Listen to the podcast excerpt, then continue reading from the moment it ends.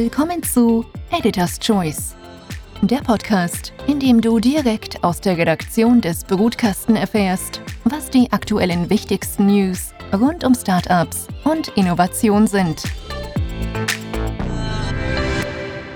Hallo und herzlich willkommen bei Editor's Choice, dem Podcast der Brutkastenredaktion. Mein Name ist Caroline Reiner und ich bin heute euer Host. Wir sprechen heute über Bitcoin und verschiedenste Kritikpunkte, die es dazu gibt. Dazu haben wir auch einen tollen Gesprächspartner eingeladen und zwar spreche ich heute mit Nico Jilch. Nico Jilch ist Finanzjournalist und auch beim Brutkasten keine unbekannte Persönlichkeit. Ähm, er schreibt als unser Geld- und Bitcoin-Experte eine Brutkasten-Kolumne mit dem Titel Junges Geld. Außerdem hat Nico inzwischen auch seine eigene, seinen eigenen Podcast mit dem Namen Was Bitcoin bringt. Aber jetzt erstmal herzlich willkommen, Nico. Danke, dass du da bist. Hallo, Caro. Danke für die Einladung. Ich habe es gerade schon angesprochen. Du hast ja jetzt auch deinen eigenen Podcast gestartet. Kannst du ein bisschen erzählen, warum du dich mit dem Thema beschäftigen willst? Also, ich bin jetzt seit über zehn Jahren ganz tief drinnen in der, The in der Thematik Geld, Geldanlage, Inflation, Zentralbanken, Gold und eben auch Bitcoin. Und habe jetzt in den letzten zwei Jahren eigentlich sehr stark festgestellt, okay, das faszinierendste Thema ist in dieser ganzen Welt ist einfach Bitcoin, weil es eine neue Technologie ist, weil es eine aufregende Technologie ist, weil es kontrovers ist, weil es, ja, es gibt viel Kritik, es gibt viel Lob, wahnsinnig viel Lob und wahnsinnig viel Kritik. Also es ist, es, es, es ist irrsinnig emotional.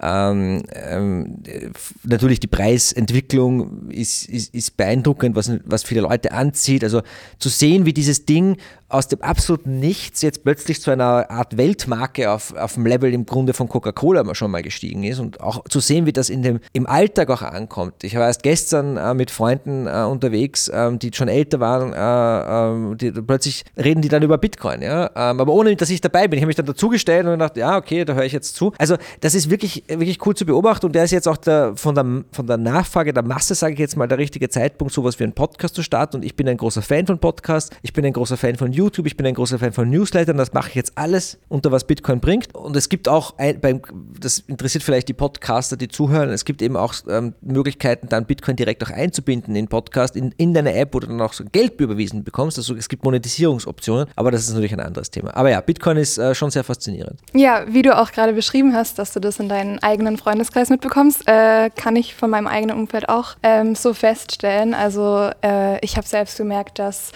ähm, da vor allem in Bezug auf verschiedene Generationen auch unterschiedlichste Kritikpunkte immer wieder aufkommen oder auch positive Aspekte. Ähm, da gibt es einmal die Geschichten, dass Leute immer betonen, ähm, dass es viele Betrüger gibt, beziehungsweise Menschen sehr viel Geld verlieren oder verloren haben. Auf der anderen Seite sehe ich auch im Bekanntenkreis ähm, diesen Gambling-Aspekt ziemlich dominant. Ähm, was sagst du dazu oder was sind dazu deine Gedanken? Es ist eine neue Technologie, ähm, die unser Bezug zu Geld und unsere Verwendung von Geld massiv verändern wird. Und das, bei der Adoption dieser neuen Technologie, dass es da zu massiven Problemen kommen wird, das war vorherzusehen. Also das liegt zum Teil an Bitcoin, weil einfach neue Technologie aufregend, du kennst dich wirklich aus.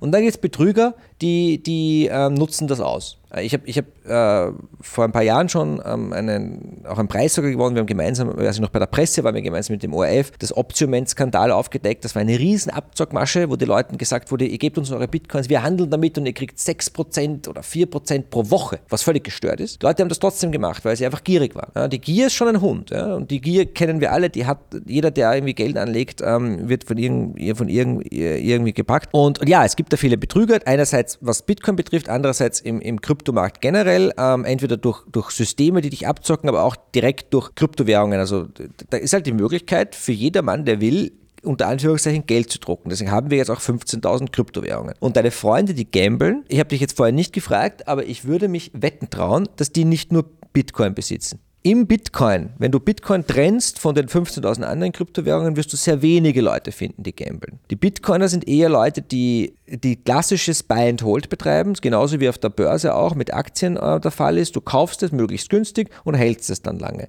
Und gibst es dann irgendwann einmal aus, wenn du es brauchst. Aber es ist, es ist Sparen eigentlich. Die klassische, du, du hast mir erzählt, du kommst, du kommst aus Stuttgart, ja, die schwäbische Hausfrau, die weiß, was das bedeutet. Ja? Warum es jetzt so, so Gambling kommt, ja, Gambling ist ja, als, sagen wir jetzt auch nicht Krypto äh, inhärent. Das hast du eben auch an den anderen Märkten mit diesen Meme-Stocks und Optionen und so weiter.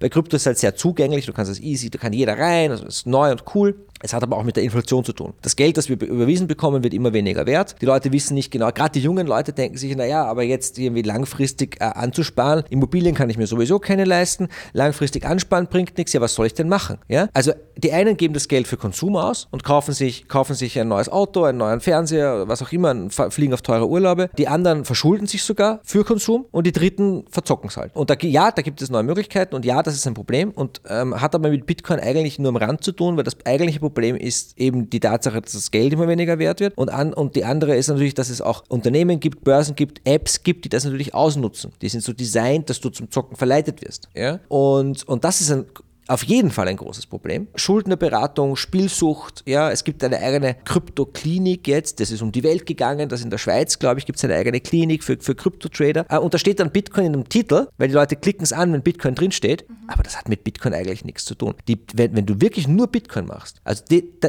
zeig mir bitte jemanden, der gambelt mit Bitcoin. Also dieses, dieses typische Teenager-Gambling, jetzt traden ist eine Sache, ja, wenn du wirklich Trader bist, okay, halte ich auch für Unsinn, aber wenn du das kannst, von mir aus. Aber die Leute, die Gambeln stecken bis zu den Augen in Shitcoins. Das ist die Wahrheit. Kannst du den Aspekt mit der Klinik nochmal erläutern? Was ist das genau? Hat halt in der, ich glaube, es ist in der Schweiz, hat halt jemand eine, eine, eine, eine Klinik aufgemacht, wo er eben Leute betreut, die, die durch die, die Krypto-Gambling süchtig geworden sind. Und ich glaube, dass ich das auch ganz über runterziehen kann. Nicht? Der, der Markt ist 24 Stunden offen, es blinkt und es tut sich immer irgendwas und du wirst halt auch reingezogen. Was ist der große Unterschied zwischen Bitcoin und, und den 15.000 anderen Kryptowährungen? Bitcoin ist ist Geld, Bitcoin ist quasi auch die Reservewährung dieser, dieser, dieses Sektors. Die Wahrheit ist, dass alle anderen von Bitcoin abhängig sind. Und wenn du nur investieren willst, selbst wenn du in Ethereum investieren willst oder Solana investieren willst, reicht es, wenn du Bitcoin kaufst. Ja? Weil Bitcoin wird profitieren auch von deren, von deren Wachstum. Es kann schon sein, dass sie in Euro eine Zeit lang länger, äh, länger, länger steiler wachsen, aber da musst du die richtige erwischen. Das ist dann der Gambling-Part. Ja? Hab ich, hast du nicht gehört, habe ich gelesen im Forum, ja, in der Telegram-Gruppe, hat mir schon einer empfohlen hier, ja. Shithair-Token, ja. Shithair-Token ist der neueste äh, Ding und, und, und alle haben irgendeine Bullshit-Story. Und das ist eben auch der Punkt. Ja. Bitcoin inhärent eingebaut ist quasi die Nachfrage nach hartem Geld, das in der Welt fehlt. Das ist der Grund, warum Leute Bitcoin kaufen. Und das brauchst du jemanden in Venezuela, jemanden in der Türkei oder jemanden im Libanon nicht erklären, aber bei uns, wo das Geld noch einigermaßen stabil ist, ist das noch immer schwer zu verstehen. Aber warum kaufen Leute die anderen Token? Naja, weil sie irgendeine Story erzählen. Da muss immer ein, ein System gebaut werden, damit auch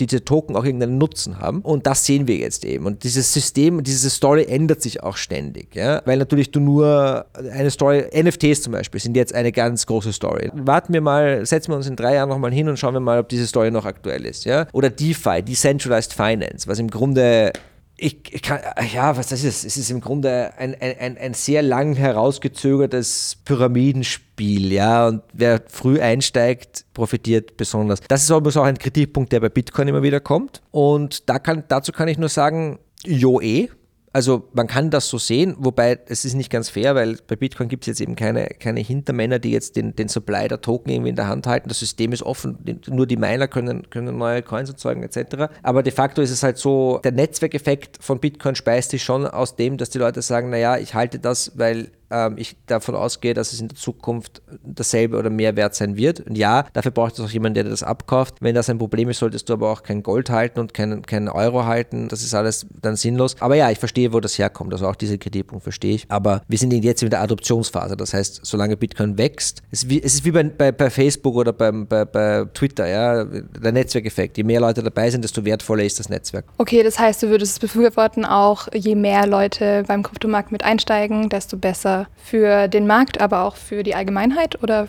wer hat da die Vorteile? Ja, Bitcoin, ja. Also nicht Krypto.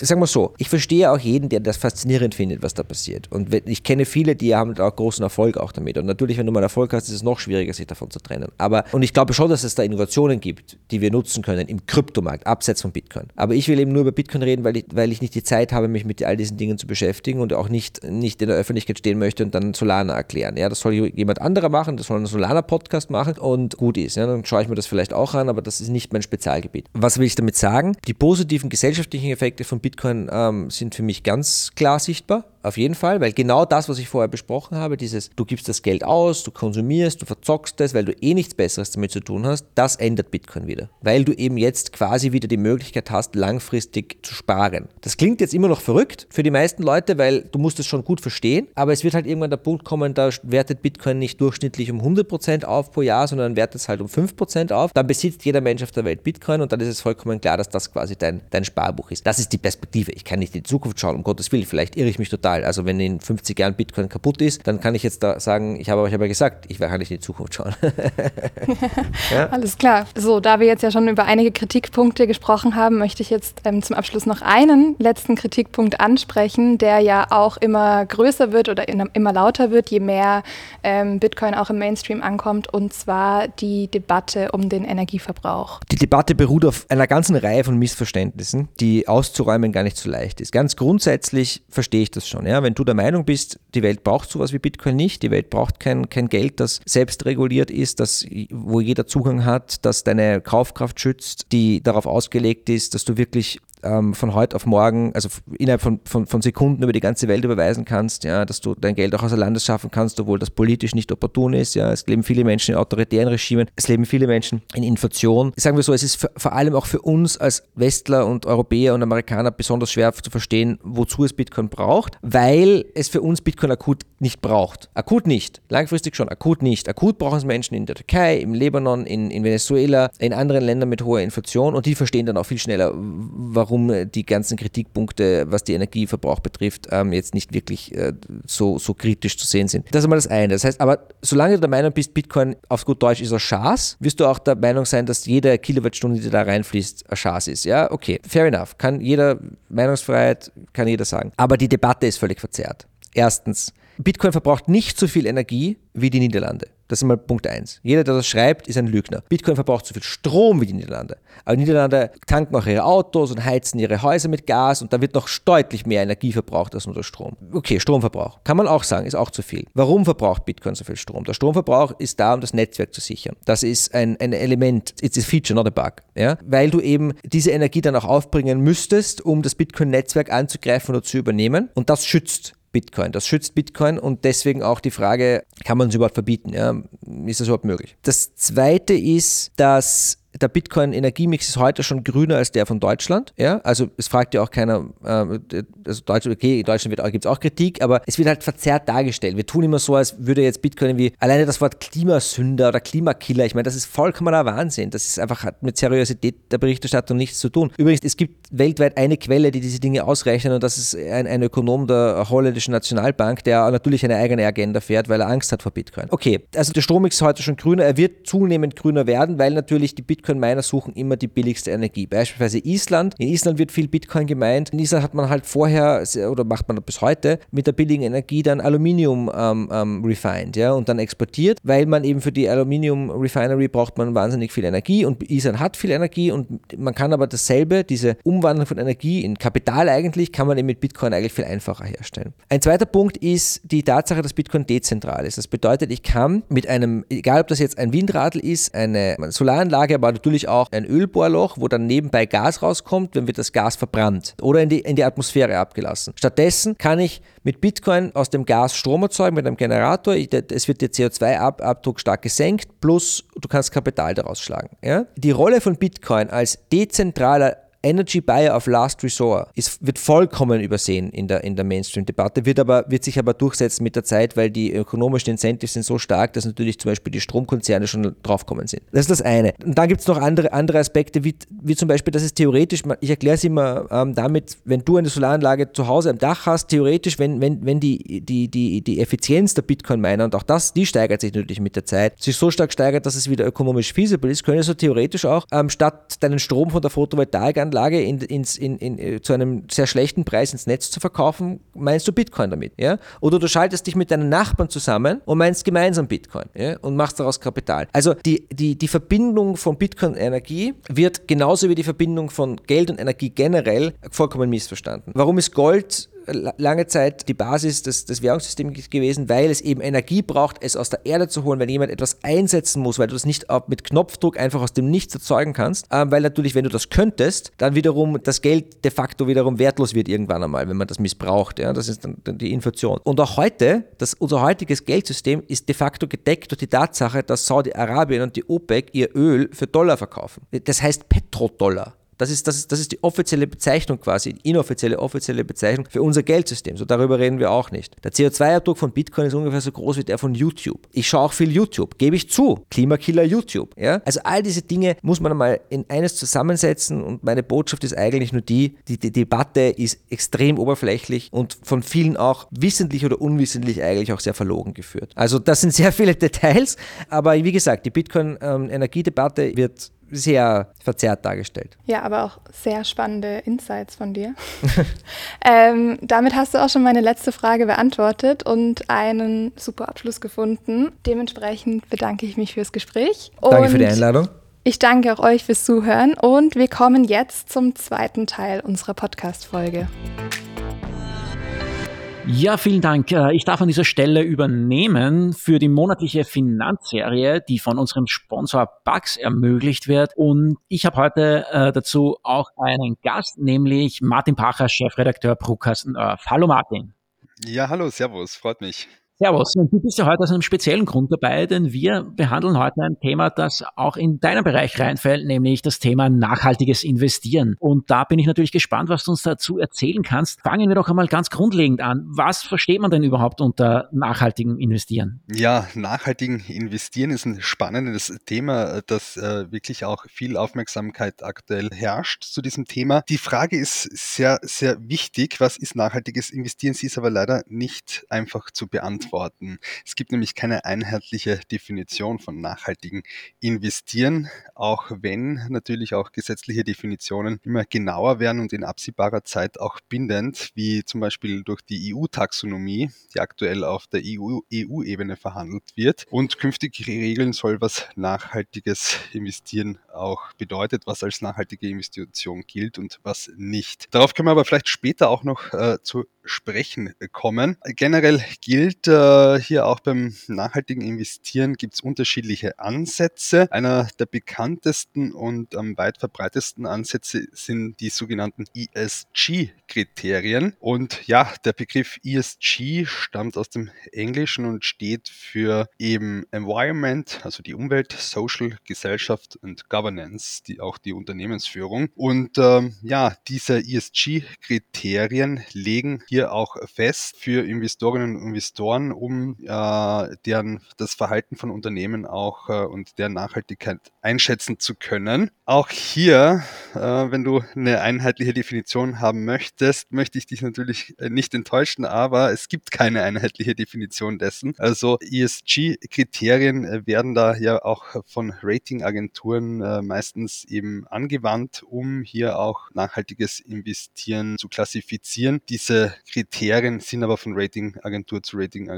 auch anders. Ja, Stichwort ESG, da haben wir jetzt schon einen guten Überblick von dir bekommen, Martin. Ähm, welche Ansätze gibt es denn da genau, um das in der Realität umzusetzen? Ja, im Prinzip gibt es äh, zwei Zugangsweisen, wie eben diese ESG-Kriterien hier auch überprüft werden. Nämlich auf der einen Seite das sogenannte Negative Screening, auf der anderen Seite das Best Class Prinzip. Beim Negative Screening ist es so, dass ESG-Kriterien einen Ausschlusscharakter haben und äh, ja, man betrachtet eben Unternehmen, aber auch Staaten, deren Handeln und bestimmten Werte und schließt sie anhand von Kriterien aus. Ja, das kann zum Beispiel der Fall sein, wenn hier auch im Investmentportfolio Firmen gelistet sind, die sich zum Beispiel mit der Herstellung von Waffen oder dergleichen oder Glücksspiel äh, beschäftigen und und äh, eben dieses Exklusionsverfahren ist das eine und auf der anderen Seite schon angesprochen das Best-in-Class-Prinzip. Hier gibt es eben ESG-Ratings, äh, die sich an sogenannten Positivkriterien orientieren und äh, ein Positive Screening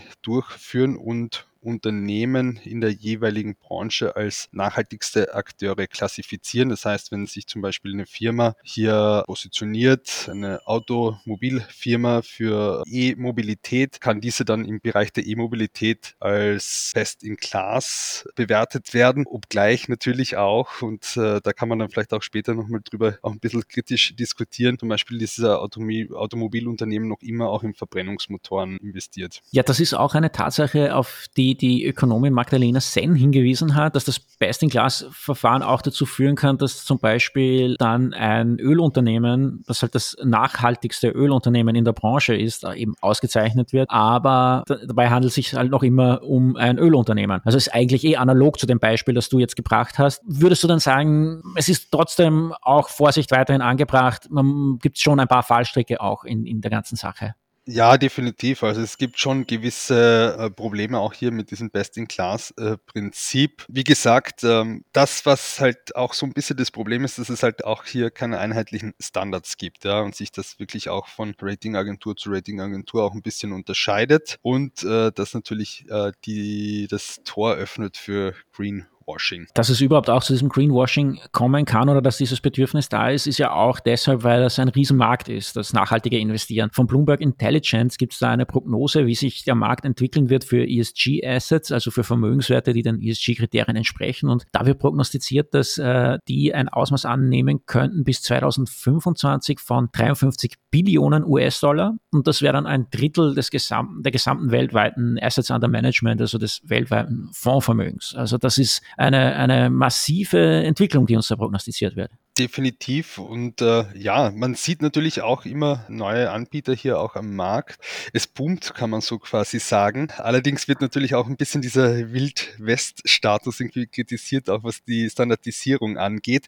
Und vielleicht, da, da könnte man auch nochmal drüber diskutieren, ganz kurz. Gewisse ESG-Kriterien zum Beispiel lassen sich ja sehr gut quantifizieren oder in Zahlen äh, messen, wie zum Beispiel äh, der CO2-Ausstoß von Unternehmen. Da gibt es auch gewisse einheitliche Standards wie den Carbon äh, Accounting Standard.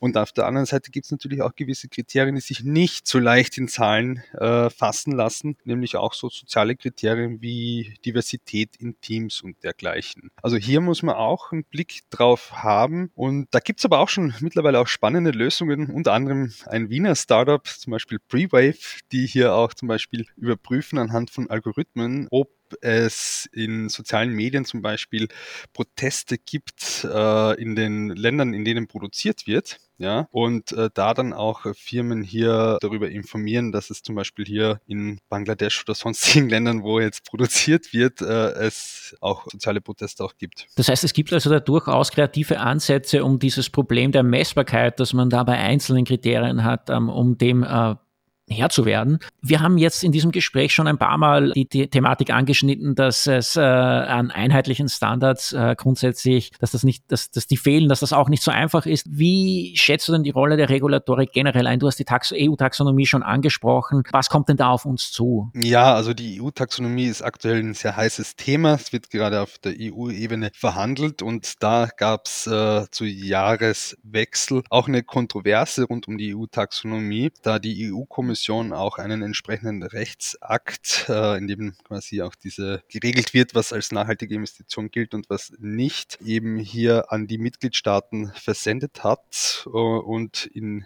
diesem Rechtsakt äh, steht, dass künftig auch Investitionen in Kernenergie, aber auch Gas unter bestimmten Voraussetzungen als nachhaltige Investitionen zu klassifizieren sind. Es gab da große Kritik von Umweltschutzorganisationen, nicht zuletzt aufgrund der Tatsache, Tatsache, dass das am 31. Dezember kurz vor Jahreswechsel verschickt worden ist. So ein bisschen in der Hoffnung, dass das so ein wenig untergeht. Es gab dann in der ersten Jännerwoche, wir als Brutkasten haben natürlich auch darüber berichtet, äh, breite Kritik. Unter anderem hat Leonore Gewessler, die österreichische Klimaschutzministerin, angekündigt, dagegen Klage einbringen zu wollen. Und äh, ja, mal schauen, wie das hier auch weitergeht. Es wurde den Mitgliedstaat 14-tägige Frist, glaube ich, äh, einberaumt, um auf diesen Rechtsakt jetzt äh, hier äh, zu antworten antworten. Und ja, wir sehen, ob eine Klage hier auch eingebracht wird und inwieweit die dann natürlich auch ja einen Effekt hat oder welche Chancen die hat. Ja, und ich nehme an, als Brutkasten Earth werden wir an dem Thema dranbleiben. Wirst du auch an dem Thema dranbleiben? Ja, definitiv. Wir bleiben dran an diesem Thema, haben unter anderem auch schon mit äh, spannenden Expertinnen und Experten diesbezüglich auch gesprochen. Ein kleiner Podcast-Tipp an dieser Stelle, unter anderem mit Florian Stangl, einem Wiener äh, Rechtsanwalt, der sich eben mit Energie- und Klimarecht äh, auf EU-Ebene auseinandersetzt, haben wir einen sehr spannenden Podcast auch geführt. Der hat gesagt, ja, so eine Klage gegen diese EU-Taxonomie von Seiten Österreichs könnte eventuell sogar Erfolg haben, weil eben diese Zeit sehr, sehr kurz war, in der die Mitgliedstaaten darauf antworten, vor allem für diesen weitreichenden Effekt, den diese EU-Taxonomie haben wird. Sofern das aber natürlich auch durchgeht, rechnet man damit, und da war ich auch im Gespräch mit ihm im Sommer, dass diese EU-Taxonomie dann auch in Kraft tritt in Bezug auf diese Energiethemen. Ja, dann haben wir schon einen Tipp für unsere Zuhörerinnen und Zuhörer, was sie nach dieser Folge machen werden, nämlich diese Folge noch einmal nachhören. Martin, vielen herzlichen Dank, dass du da heute dabei warst und danke für deine Einschätzungen. Liebe Zuhörerinnen und Zuhörer, auch an euch. Danke fürs Dabeisein bei, der, bei dieser Folge von Editor's Choice. Schaltet auch das nächste Mal wieder ein. Vielen Dank und bis dann. Ciao. Das war Editor's Choice, der Podcast aus der Redaktion des Brutkasten. Wenn es euch gefallen hat, dann schickt uns Feedback, bewertet und abonniert uns. Danke fürs Zuhören und bis nächste Woche. Euer Brutkastenteam. team